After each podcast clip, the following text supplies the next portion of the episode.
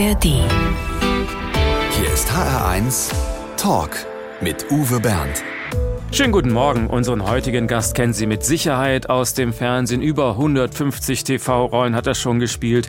In Wolfsland zum Beispiel ist er der Ermittler Butch. Im Erzgebirgskrimi spielte er zuletzt einen Rechtsextremen. Viel beachtet wurde er zum Beispiel auch in der Verfilmung von Der Turm oder Gott von Ferdinand von Schirach. In Deutschlandfunk hat man ihn sogar bezeichnet als die Allzweckwaffe im deutschen Fernsehen. Der kann einfach alles spielen. Ich freue mich auf Götz Schubert. Herzlich willkommen. Danke und einen schönen Sonntag. Guten Morgen. Was macht Ihnen mehr Spaß, der Ermittler oder der Bösewicht? Beides. Wenn man mit so einem Ermittler dann doch ganz erfolgreich so eine Figur platziert hat, habe ich dann eher so ein bisschen Sorge, dass man für andere Rollen dann noch in Frage kommt. Das ist mir glücklicherweise noch nicht passiert, dass ich da in irgendeine äh, Kiste gerutscht bin. Ja, Bösewichte haben auch was. Äh, die haben, die haben schon auch was. Das ist schon immer sehr spannend und macht auch irgendwie Spaß zu spielen. Es gibt allerdings auch ein bisschen Grenzen. Die Welt ist im Moment so durcheinander und wirr, dass ich bestimmte Sachen eigentlich auch gar nicht gerne sehe und auch gar nicht gerne selber mache. Also was jetzt die bösen Buben auf dieser Erde betrifft. Und in der kommenden Woche können wir Gott Schubert sogar an drei Abenden im ersten sehen, denn dann wird eine neue Miniserie ausgestrahlt, in der er die Hauptrolle spielt. Darüber reden wir gleich zu Beginn. HR1 Genau meins. Wer im Glashaus sitzt, der sollte nicht mit Steinen werfen. An diesen Spruch musste ich immer wieder denken, als ich mir die Serie Haus aus Glas angeguckt habe. Eine Familiengeschichte, die sich zu einem packenden Thriller entwickelt. Die Familie lebt in einer modernen Villa, die fast nur aus Glas besteht und gesichert ist wie Fort Knox. Das hat auch seine Gründe. Götz Schubert spielt den Vater, einen Unternehmer, der versucht, seine Firma zu retten und zu Beginn heiratet seine jüngste Tochter und man merkt schnell als Zuschauer, da stimmt stimmt irgendwas nicht in dieser Familie. Die heile Welt hat ihre Risse. Was war für Sie das Spannende an Ihrer Figur, dem Richard? Als ich das angeboten bekommen habe, war das einmal der Fakt, dass es sich um eine Serie handelt, weil man da einfach viel mehr Zeit hat und Raum hat, sich mit äh, einer Figur oder auch mit mehreren äh, zu beschäftigen. Und zum anderen war es der Umstand, dass es ein Ensemblefilm ist. Es ist eine Familientragödie, ein Drama, muss man schon äh, ja. so sagen. Es, es, sind sehr menschliche Figuren, die eben äh, natürlich auch Fehler machen äh, und an bestimmten Punkten vielleicht eine falsche Entscheidung getroffen haben. Und das hat alles Folgen. Und also so viel können wir verraten. Die jüngste Tochter der Familie wurde als Kind entführt und ist bis heute traumatisiert. Und darauf müssen die Geschwister ihr ganzes Leben lang Rücksicht nehmen und leiden wiederum auch darunter. So kann okay. man das zusammenfassen, den ja, Kern. das kann man so zusammenfassen. Ja. Da muss ich als Vater der Familie gleich mal schon Sie verteidigen äh, ihre Rolle. Ja, natürlich. Ja. Äh, ich mache es jetzt mal ein bisschen pauschal. Die eine Richtung, die sagt, ja, aber es muss alles besprochen und aufgearbeitet werden. Der eine oder andere sagt, ja, es muss aber nicht alles auf auf den Tisch, kann auch irgendwie zerredet werden mhm. und so weiter. Und diese beiden Strategien, die treffen einfach vehement äh, aufeinander. Und, und letztlich geht es darum, wie schwer es ist, unter Geschwistern vor allem ins Gespräch zu kommen über Verletzungen von früher und ähnliches, oder? Die Interessen treffen dann einfach irgendwie aufeinander und wie meistens im Leben wollen sie eigentlich alle immer das Beste. Und das geht dann oft schief. Ich muss gestehen, ich habe die ganzen sechs Folgen in einem Rutsch durchgeguckt, weil ich dann nicht mehr aufhören konnte. Es hat einen langen Abend gekostet, aber das war ein spannender Abend. Die Miniserie Haus aus Glas ist jetzt schon in der ARD zu sehen und Sie können es im Fernsehen sehen als Doppelfolge jeweils am Dienstag, am Mittwoch und am Freitag im ersten. Götz Schubert ist Jahrgang 1963, aufgewachsen in Pirna in der DDR. Zur Schauspielerei kam er im Grunde schon als Kind, denn sein Vater war begeisterter Hobbyfilmer. Was waren das für Filme? Hat er kleine Spielfilme gemacht, richtig schön mit Storyboard, äh, weil man musste sich ein bisschen überlegen, was man filmt, weil es gab ja nur A, das Filmmaterial, was man nur einmal belichten konnte. Also ähm, das war 8 mm, ich glaube später auch Super 8. Dafür hatte ich noch gar kein richtiges Interesse, auch kein äh, Verständnis Verständnis und was ich da gemacht habe am Anfang war halt Spielerei. Gehst du jetzt mal mit der, mit der Mama äh, mal hier lang im Zwinger und so, dass das dann ein Film wurde, das habe ich dann erstmal viel, viel später mitbekommen. Also der Zwinger in Dresden. Äh, äh der Zwinger in Dresden, ja. Das ist ein, das, ich erwähne deshalb, weil der Film heißt äh, Touristen und es war, glaube ich, für also mit meinem Vater einer der erfolgreichsten. Dafür hat er auch Preise bekommen. Also das hat gar nichts, ich glaube im Nachhinein gar nicht so sehr viel mit meiner Berufsentscheidung was zu tun. Ach so. Äh, trotzdem beide Söhne, Sie und Ihr ihr älterer Bruder Veit wurden hinterher Schauspieler. Also das ja. war jetzt nicht der Trigger. Hatten Sie nee. auch mal einen anderen Berufswunsch? Äh, ja, aber die waren immer so ein bisschen vorgetäuscht. Ich glaube, sowohl bei Veit als auch bei mir kommt der Wunsch eigentlich vom Theater her. Sehr, sehr früh sind wir ins Theater gegangen, natürlich mit unseren Eltern. Wir haben dann eben auch in Pörner in der Kleinstadt im Rahmen des Kinder- und Jugendtheaters da auch schon selber Zeugs gemacht. Das ging sehr früh los. Ansonsten war es halt Dresden, das Staatsschauspiel, wo ich mit großen Augen gesessen habe und gedacht habe, das muss ja toll sein, da auf der Bühne zu stehen. Und dann haben Sie in Dresden erst als Beleuchter gejobbt und dann schließlich die Aufnahmeprüfung an der berühmten Schauspielschule Ernst Busch in Berlin geschafft. Die Schule gilt bis heute als sehr streng, straffes Programm. Zeit zu flirten hatten Sie trotzdem? okay, ich habe eine Ahnung, worauf Sie hinaus wollen. ich war sehr naiv, aber auch unglaublich neugierig und offen. Und am Ende meines ersten Studienjahres habe ich dann mit einer Studentin, die im zweiten Studienjahr war und die wir äh, immer uns angeguckt haben. Und das erste guckt ja immer besonders neugierig auf das zweite, sozusagen, weil die sind schon weiter und irgendwie erfolgreicher. Und eine von den sehr erfolgreichen Studentinnen war Simone Witte. Und das das ist heute meine Frau. Also und seit wir sind immer noch ein Paar, sage ich Seit mal. über 30 Jahren. Ja, Herzlichen seit, Glückwunsch. Genau. Nein, wir sind ja schon länger zusammen. Weil geheiratet haben wir ja zehn Jahre später. Ich glaube, nächstes Jahr, äh, nein, diesem Jahr, genau, 24. Wir sind seit 94, äh, seit 84, 84 zusammen. Wissen Sie noch, wobei es gefunkt hat? es gab eine sehr lustige Kneipe, Anni und Klaus. Und ich glaube, da ist es passiert. Götz Schubert in HR1. HR1 Talk. Mit Uwe Bernd und Götz Schubert, der auch in Hessen schon gefeiert wurde bei den Bad Hersfelder Festspielen, hat er vor zwei Jahren den Club der Toten Dichter gespielt. Die Stiftsruine, die hat schon was, oder? Wunderbar. Das ist eine ganz, ganz tolle Bühne, ein ganz äh, toller Raum. Sehr, sehr beeindruckend. Millionen von Menschen haben den Club der Toten Dichter im Kino gesehen mit Robin Williams in der Hauptrolle.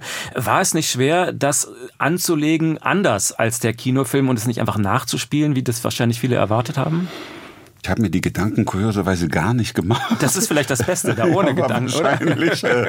Ich habe eine sehr enge Beziehung zu diesem Film, weil ich immer gesagt habe, wenn jemand verstehen will, wie ich mich als junger Mensch zu Zeiten der DDR in einem rigiden System gefühlt habe, dann waren die meisten Filme, die versucht haben, das irgendwie eins zu eins zu erzählen oder sowas, die waren immer irgendwie so, wo man sagt, ja, da stimmt irgendwie zum, zum Teil, aber vieles, vieles nicht. Aber diese Geschichte im Club der Toten Dichter, die jetzt gar nicht direkt was mit einer DDR-Geschichte zu tun hat, sondern mit einem rigiden System und wie man sich darin verhält, die war letzten Endes mir viel, viel, viel, viel näher, weil es wahrscheinlich einfach nicht so ein Abbild eins zu eins ist, sondern eben eine assoziierte Geschichte, wie das ja oft in der Kunst ist. Insofern war mir die Figur des Lehrers sofort so nah, weil der genau diesen Spagat versucht, in einem System da irgendwie zwar sich damit zu beteiligen, beteiligen, aber das nicht weiterzugeben, äh, sondern eben den jungen Menschen irgendwie einen Freiheitsbegriff zu vermitteln, äh, selber aber auch an die Grenzen stößt. Äh, und dafür sind Sie dann sogar prämiert worden. Es hat einen Preis gegeben dafür. Herzlichen Glückwunsch und zur Belohnung. Danke. Der erste Musikwunsch für Sie. Sie haben sich gewünscht, Vaya con Dios, Just a Friend of Mine. The place was dark and a band played loud. His voice sounded kind of dry. He said, that guy with the funny smile. She said he's just a friend of mine. Für Götz Schubert kam der Fall der Mauer genau zur rechten Zeit. In der DDR hatte er sich als Schauspieler schon einen Namen gemacht. Zur Wendezeit spielte er Maxim Gorki Theater. Da gab es ja dann auch viele Diskussionsrunden im Foyer. Wie haben Sie das damals erlebt? Theater haben die Genossen ein bisschen unterschätzt. Ja, die haben so gesagt, ja, solange irgendwie im Theater Diskussionen laufen, da bleibt das so immer schön in so einem geschlossenen Raum. Da war erstaunlich viel möglich. Fast jedes Foyergespräch nach einer Inszenierung, was eigentlich immer zum Stück sein soll, waren letztendlich politische Diskussionen. Und das Bedürfnis war einfach so groß. Selbst mit Taxifahren wurde irgendwie gesprochen, dass es so nicht weitergeht und so. Äh, es war letztendlich eine logische Folge, dass das irgendwann einfach einfach auf die Straße schwappt. Und nach der Wende gingen dann viele Betriebe im Osten pleite, viele Menschen wurden arbeitslos, aber für Sie öffnete sich ja die Welt und auch die künstlerische Welt nach Westen. Wie leicht oder wie schwer war es für Sie als etablierter Schauspieler im Osten, im Westen Jobs zu finden? Am Anfang war die Neugier aufeinander wahnsinnig groß und es hat einen Riesenspaß gemacht. Das war so eine Offenheit, das war eigentlich mit die spannendste Zeit. Es dauerte nicht sehr lange, weil irgendwann ging es ums Geld. Dann wurden halt Schauspieler engagiert, dann wurden mit den Gagen unterschiedlich irgendwie gehandelt. Dann gab es so ein bisschen, weil gesagt, ah, da kommen jetzt die ganzen Kollegen aus dem Osten, die arbeiten plötzlich für weniger Geld. Die Ach. aus dem Kollegen, ja, ja, das, das war so eine. Sie wussten gar nicht, was die Westkollegen verdienen. Natürlich nicht, ja. natürlich nicht nicht, mhm. woher auch. Dann bei den Vertragsverhandlungen hat das jetzt natürlich auch keiner kommuniziert. Du kriegst Westgeld und, so und eine Tafel Schokolade. Ja, und, und, das hat man erst mal nach einer Weile mitbekommen, mhm. weil auch dieses Westgeld war ja so eine absurde äh, Größe zu äh, Ostzeiten. Ja. 1 also zu 10 war der Umtauschkurs am Anfang. Ja, aber ja. wenn du jetzt weißt, ich zahle Miete 46 Euro Ostmark oder was das irgendwie äh, damals war, das sind 100 Westmark natürlich ein viel größerer Wert, als der real natürlich ist. Das muss man ja erst alles lernen. Also bis man da so ein bisschen an die Hand genommen wurde, es hat eine Weile gedauert. Das war am Theater, in der Filmproduktion nicht anders als in der Wirtschaft zum Teil. Das ist ja nicht alles sauber und auf Augenhöhe äh, gelaufen. Viele Wessis sind mit Übermut und Hochmut durch den Osten gelaufen. War das bei der Schauspielerei ähnlich? Hat man ihnen erklärt, was ein Film ist oder so? Beim Film habe ich es nicht so empfunden, aber es ging schon so ein bisschen, wie man Theater macht, ging es natürlich irgendwie auch. Es gab dann tatsächlich auch Filmproduktionen, die gesagt hat, äh, ja, nimmst du einen, äh, wobei es jetzt nicht mehr Osten war, sondern nimm einen von der Hochschule für Schauspielkunst Ernst Busch, die sind alle gut. Götz Schubert in HR1. Götz Schubert ist unser Gast im HR1 Talk und an dieser Stelle holen wir uns immer ein bisschen Hilfe von außen. Wer kann uns mehr verraten über diesen Mann? Schönen guten Tag, Herr Überraschungsgast. Hallo, hallo. So schnell kann er Sie nicht erkennen. Wann haben Sie sich zuletzt gesehen? Vielleicht helfen wir ihm. Ein paar Tage ist es her. Na, helfen Sie ihm noch ein bisschen. Mit einem Stichwort vielleicht. Hallo, hallo, kannst du mich hören? Kannst du mich hören? Kannst du mich hören? Herr Munzlinger, sind ja, Sie das? Der Musiker Manuel so. Munzlinger. Sie haben jetzt gezögert, äh, weil Sie uns zappeln lassen wollten, ja? Nein, ich glaube, ich habe so, weil ich es mir gerade gar nicht vorstellen konnte. Aber äh, Mensch, äh, das ist tatsächlich ja nicht lange her.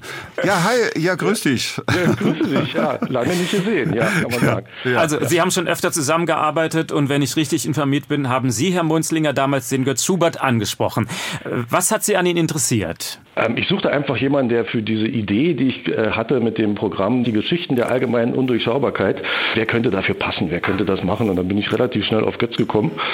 Und zu meiner Freude hat er gesagt, naja, lass mal treffen, lass mal reden. Und das haben wir dann getan.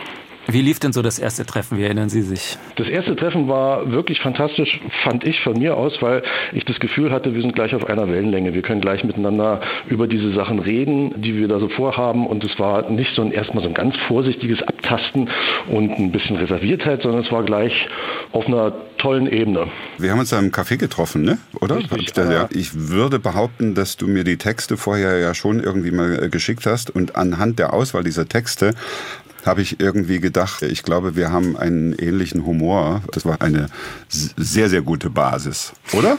Richtig, absolut. Ja, fand ich auch. Also zum Beispiel spielen Sie eine Komödie, die Modernisierung meiner Mutter. Wie läuft das ab? Äh, Götz spielt und Sie machen die Musik dazu oder wie äh, läuft das auf der Bühne?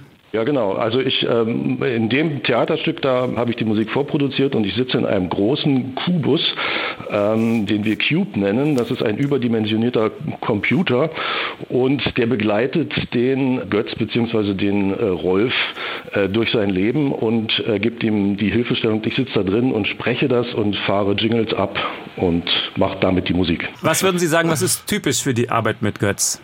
Was typisch ist für die Arbeit mit Götz, es ist eine sehr angenehme Arbeit, weil er immer wieder Humor äh, einfließen lässt.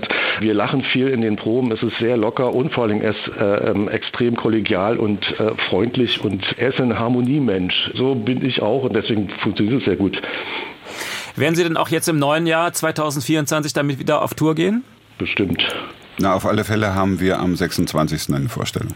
Aber die wird in Berlin dann sein oder sind Nein, Sie unterwegs? Das ist, wir äh, gehen erstmal so im, im Land umher. Was wirklich toll ist, weil wir ganz oft ein Publikum haben, die nicht so äh, übersättigt sind und sich zwischen 25 Theatern irgendwie und Konzerthäusern und Opernhäusern was aussuchen können, sondern sich schon darüber mal freuen, dass so ein Schauspieler Pack auf den Weg gemacht hat und sie unterhalten möchte. Im Gegenzug merkt man, äh, finden sich dann Interessenten und die sind so aufgeschlossen und so neugierig, dass das mitunter wirklich sehr, sehr, sehr, sehr wertvoll ist für einen selber.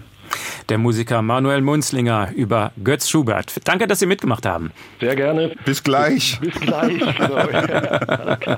Sie haben viel Kontakt und trotzdem ist die Überraschung hoffentlich gelungen. Götz ja, Schubert. das war eine totale Überraschung, aber schöne Überraschung. Gleich die Nachrichten, wenn Sie uns im Radio hören und nach 11 Uhr reden wir weiter. Oder Sie können uns natürlich auch als Podcast hören in der ARD Audiothek.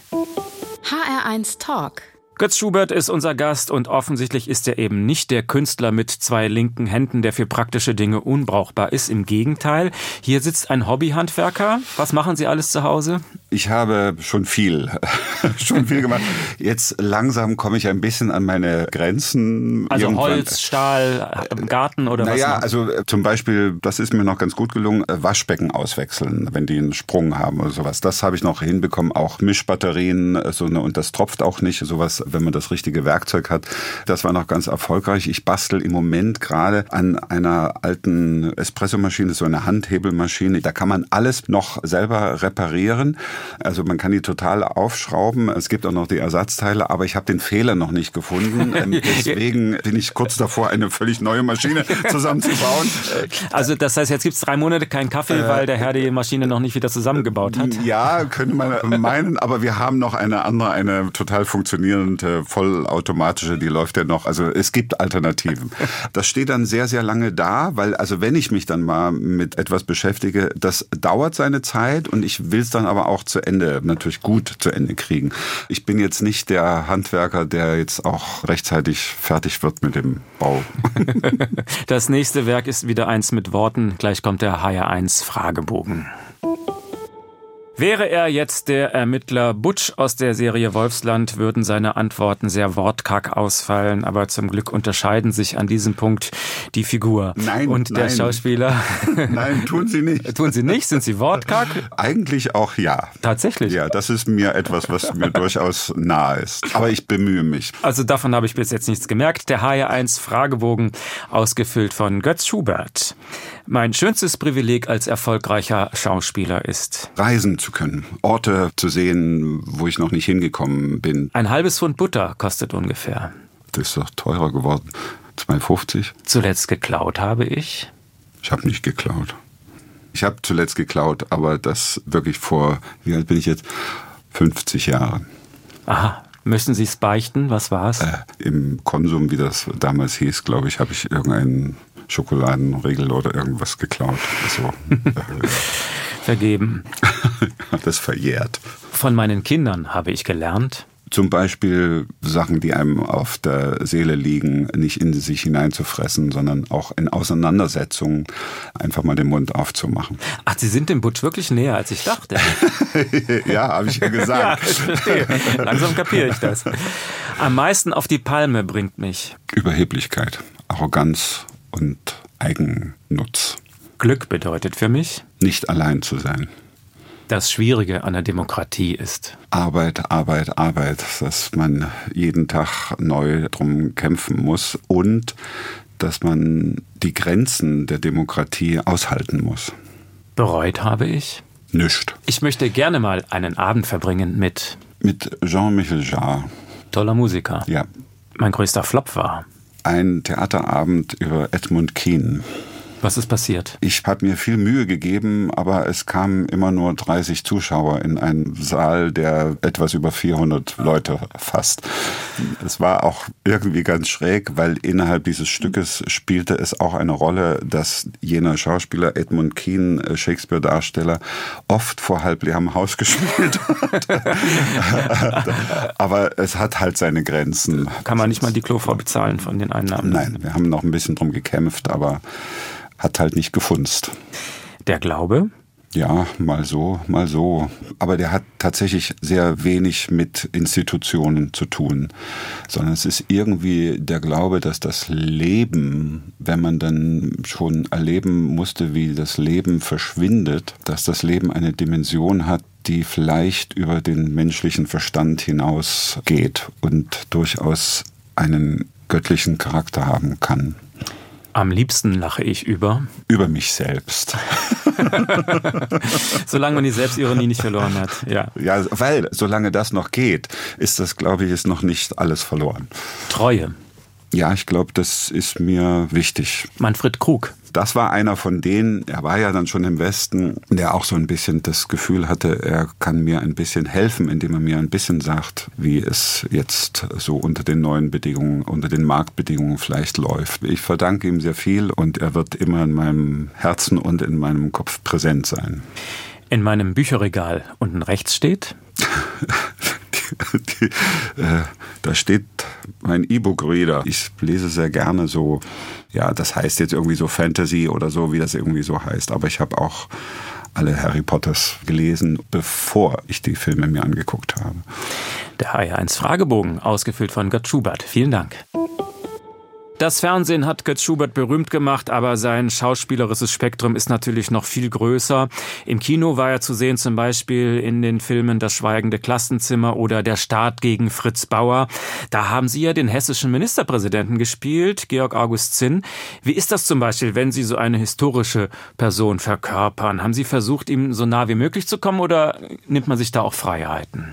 Nee, da nimmt man sich keine Freiheiten. Da gibt es ein Buch und da gibt es eine historisch reale Figur dann nehme ich eigentlich mein Hauptfutter für das Spielen aus der unmittelbaren Situation. Und da hilft dann ein bisschen Maske, da hilft ein bisschen in dem Falle tatsächlich auch eine Brille, weil das ist mhm. halt so ja für die Zeit. Und äh, immer eine Zigarette in der Hand. Genau, ja. so ja und damit kriegt man schon so ein bisschen so eine Atmosphäre. Aber zu meiner großen Freude war bei der einen Premiere, ich glaube es war der Sohn des Ministerpräsidenten da und hat Lars Grau mit dem Regisseur sehr gratuliert zu der Darstellung seines Vaters. Er sei sehr gut getroffen. Noch schwieriger ist das natürlich bei Adolf Hitler zum Beispiel. Den haben Sie ganz am Anfang Ihrer Karriere am Gorki-Theater gespielt. Wie spielt man Adolf Hitler. Ich meine, als Monster wäre ja irgendwie zu platt. Ja, da hilft zum einen, das ist eine Farce, das Stück von Tabori, und wir erleben den lediglich als jungen Mann, der in einem Männerwohnheim erstmal untergebracht und sich bewirbt an der Kunstakademie in Wien mit seinen Bildchen. Das Problem war natürlich, dass wir alle irgendwie ein Hitlerbild im Kopf haben und auch Töne, weil einfach Thomas Langhoff, der Regie führte, einfach ein toller Regisseur war und den jungen Schubert da hatte, hatte gesagt, pass auf, du bist lediglich ein armer junger Mann, der gerne studieren möchte, leidlich zeichnen kann und ein bisschen Schwierigkeiten auch dem Verhältnis zur Mutter hat und noch gar nichts mit dem späteren Diktator. Und dann gab es so Momente, wo er sich aufregt im Stück. Und dann hat Langhoff gesagt, jetzt kann sich schon so ein bisschen was mal andeuten von dem, was wir später von dem späteren Hitler so kennen. Das heißt also, er beschimpft den Professor, der ihn abgelehnt hat und fängt an, sich hinein zu steigern und dann wird es eben eine Schimpftirade und irgendwann kommen dann schon so die ersten Schreie und der Duktus dann so ein bisschen mit rein. Die meisten Zuhörer kennen Sie sicherlich in der Rolle des Ermittlers Butch in der Reihe Wolfsland. Das spielen Sie ja auch schon ein paar Jahre. Ein verschwiegener Typ. Was reizt Sie an dieser Figur, dass Sie ihr so lange treu bleiben? Dass es so funktioniert, dass mich die Leute in Görlitz oder auch in Bad Hersfeld zum Beispiel ansprechen und sagen, ach, das hat uns jetzt Club der Toten Dichter hat uns gefallen, aber Ihren Butch finden wir auch gut. Also, dass man so eine Figur wie so eine Marke geschafft hat zu etablieren, bin ich richtig ein bisschen stolz drauf. Wir haben einfach sehr, sehr lange daran gearbeitet und arbeiten können und arbeiten dürfen. Das ist so, wenn man vom Sender auch mal Raum bekommt und einfach mal sagt, okay, das ist jetzt ganz gut gelaufen. Der zweite auch, die Quote war okay, spielt ja immer irgendwie eine Rolle und jetzt macht mal so. Und das Tolle an der Wolfsland-Reihe ist, dass wir ja nicht nur so Ermittler sind und fragen, wo waren sie gestern zwischen 22 und 1 Uhr, sondern doch sehr viel mehr über die Figuren auch erzählen können. Götz Schubert über seine Rollen. HR1 Talk Mit Uwe Bernd und Götz Schubert, dessen Tochter Lotte in die Fußstapfen ihrer Eltern getreten ist. Auch sie war an der Ernst Busch Schauspielschule, wo sich Papa und Mama kennengelernt haben. Was für ein Symbol. Und ihr erstes festes Engagement hat sie nach Hessen verschlagen. Lotte Schubert spielt am Schauspiel Frankfurt. Sind Sie stolz auf Ihre Tochter? Ja, wahnsinnig. Ja, sehr. Lotte hat ja auch einen Umweg gemacht. Jedenfalls hat sie irgendwann mal gesagt, sie muss das noch ausprobieren, sonst hat sie das Gefühl, sie verpasst das oder bereut das. Mutigerweise hat sie auch noch gesagt, gesagt, kann ich dir mal was vorspielen? Das finde ich schon irgendwie großartig. Ich habe nicht viel dazu gesagt, weil ich gemerkt habe, mach mal deins, weil es geht gar nicht darum, da irgendwas zu inszenieren und so. Und das ist, glaube ich, nicht ganz verkehrt, was du da vorhast. Und das macht so einen Heidenspaß, jetzt nach Frankfurt zu fahren. Und Haben Sie sie in Frankfurt schon gesehen? Ja, natürlich. Ja. Mehrmals. Äh, natürlich immer die Premieren. Und wenn das nicht ging, dann irgendwie später. Was auch, glaube ich, für unser Verhältnis irgendwie ganz schön ist, weil man immer so sagt, ja, gleicher Beruf und wie guckt man denn aber wir können so toll helfen. Ja, natürlich macht sie das auch alles durch, was man so ein bisschen kennt. Ja, aufregend, dann die Proben laufen nicht so oder was, oder es sagt keiner was oder es gibt Missverständnisse oder sie kämpft für eine Figur und der Regisseur will aber was anderes irgendwie erzählen. Diesen ganzen Problemkreis, in dem man da so reingeraten kann, das hat uns auch nochmal ganz dolle zusammengebracht und das Schöne Schöne ist dann, dass auch Viktor, also unser Sohn, auch noch mit da ist und dann wirklich das ein Familienunternehmen ist. Und das macht sehr glücklich. Jetzt spielen wir Chair für Sie. Bang, bang, my baby shut me down. Die hat so eine Power, ja. Und das hört man, dass Chair einfach ein Powerfrau ist. Dann hören wir jetzt diese Powerfrau Chair für Götz Schubert. I shut you down, bang, bang. You hit the ground, bang, bang. That awful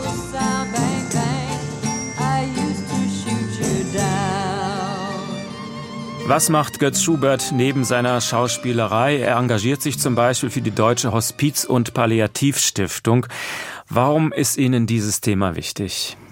Zum einen, weil ich selber eine Erfahrung machen musste, die alle Menschen machen müssen, dass man sich von Lieben verabschieden muss und man darüber nachdenken muss plötzlich, wie kann so ein Abschied sein? Ich habe, als es um das Sterben meines Vaters ging, gar keine Ahnung gehabt. Das ist vielleicht auch irgendwie okay, aber im Nachhinein würde ich immer sagen, wenn mich da jemand an die Hand genommen hätte, guck mal, da liegt mein Vater und es steht zur Debatte, operieren oder nicht operieren. Und ich habe aber keine zweite Meinung. Ich habe keinen, der irgendwie sagt, ja, kann man so machen, aber man kann auch im palliativen Sinne anders vorgehen. Auf alle Fälle war ein Hospiz sowohl für meinen Vater als auch für meine Mutter ein Unding. Es hatte so den Ruf, ja, da wird man zum Sterben abgestellt und sowas und keiner guckt dann irgendwie mehr hin. Aber man muss alle Möglichkeiten irgendwie kennen. Und gerade im Zuge jetzt der Sterbehilfe und Sterbebegleitung, was ist da eigentlich ein Unterschied und wofür entscheidet man sich und wo kann man sich hinwenden, habe ich gedacht, ist es, glaube ich, gut, wenn Leute einfach wissen, ach, da ist so ein Schauspieler, den kennt man und da war doch irgendwie was, der hat doch irgendwie Beziehung, dass man davon schon mal gehört hat und weiß, an wen man sich wenden kann, wo man sich hinwenden kann, wenn man da etwas ratlos und hilflos in die Situation gerät und vor die Tatsachen gestellt wird. Also Sie meinen die Hospiz- und Palliativstiftung. Stimmt es, dass Sie dann am Sterbebett mit Ihrem Vater Sekt getrunken haben? Also die Palliativstation ist in dem Krankenhaus tatsächlich gerade erst eröffnet worden und die Schwester, die hat dann gesagt, Sie können auch einen Sekt trinken und reden Sie mit Ihrem Vater. Also er war nicht mehr ansprechbar, aber da war noch Leben drin und man wusste nicht, was kriegt er mit und was nicht. Und wir haben das dann gemacht. Es war irgendwie völlig absurd, aber auch irgendwie gut. Dann haben wir uns einzeln durchgerungen. Ich will jetzt nochmal mit meinem Vater reden, aber dann müssen die anderen irgendwie mal rausgehen, weil ich kann das sonst irgendwie nicht. Und das hat dann auch noch meine Tochter gemacht, mein Bruder hat es gemacht. Und dann war irgendwann der Moment, wo er seinen Hut genommen hat. Und man hatte ein bisschen das Gefühl, dass alles, was wir bis dahin gemacht haben, dafür gut war. Ja, dass man sich verabschiedet. Aber das war für uns alle eine so tiefgreifende Erfahrung und so neu, dass ich dachte, das ist wichtig, dass jeder davon schon mal gehört hat. Götz Schubert in HR1. Manche Schauspieler sind gute Solisten, andere sehen sich eher als Teamplayer, zu denen gehört ganz offensichtlich auch Götz Schubert. Sie haben es ja vorhin auch gesagt, man sieht es in der neuen Serie Haus aus Glas. Ich hatte da wirklich das Gefühl, das ist ein Ensemble, das ja. da spielt, oder? Ja. Sie gehen aufeinander ein, ja? Ja, wenn das so rüberkommt, bin ich besonders froh darüber, weil man muss ja innerhalb kürzester Zeit behaupten, wir sind eine Familie, die schon sehr, sehr lange miteinander lebt. Das ist natürlich Teil des Berufes, sowas in kürzester Zeit irgendwie herzustellen, hat aber auch was mit dem tollen Cast äh, zu tun und denjenigen, die uns da rausgesucht haben und irgendwie gedacht haben, wir können das ganz gut darstellen und auch, glaube ich, mit dem Umstand, dass das tatsächlich Teamplayer sind. Alle. Wie lange haben Sie da in diesem Haus verbracht? Das ging über drei Monate. Und dann so. kennt man sich nach den drei äh, Monaten. Aber wir haben auch so viel Zeit miteinander verbracht. Wir haben Leseproben und auch Kostümproben und über Szenen gesprochen oder sowas. Da lernt man sich natürlich irgendwie auch kennen. Und all das haben wir so genutzt, um dann einfach irgendwie sagen zu können, du, ich weiß, wie du tickst. Und der andere sagt, ja, das denkst du. Aber aber dabei ging mir ein Leben lang immer was anderes durch den Kopf.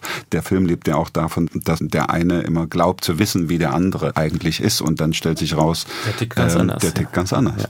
Wenn Sie sich davon überzeugen wollen, Haus aus Glas ist jetzt schon in der ARD Mediathek und im Fernsehen läuft es am Dienstag, am Mittwoch und am Freitag jeweils als Doppelfolge um 20.15 Uhr im ersten. Götz Schubert, herzlichen Dank für den Besuch im HR1 Talk. Was wünschen Sie sich für das noch junge Jahr 2024? Das ist sehr einfach gesagt Frieden. Herzlichen Dank, Götz Schubert. Am Schluss ist es üblich, dass der Gast eine klitzekleinigkeit auswendig aufsagt. Beim Schauspieler haben Sie jetzt nur die Qual der Wahl vermutlich. Das Leben kommt auf alle Fälle aus einer Zelle. Doch manchmal endet es auch bei Strolchen in einer solchen. Heinz Erhardt? Ja. Wunderbar. Wenn Sie diese Verse noch einmal hören wollen oder weiterempfehlen möchten, den HR1 Talk, gibt es natürlich als Podcast im Internet auf hr1.de und in der ARD Audiothek. Mein Name ist Uwe Bernd. Wir beide wünschen einen schönen Sonntag. Tschüss. HR1. Genau meins.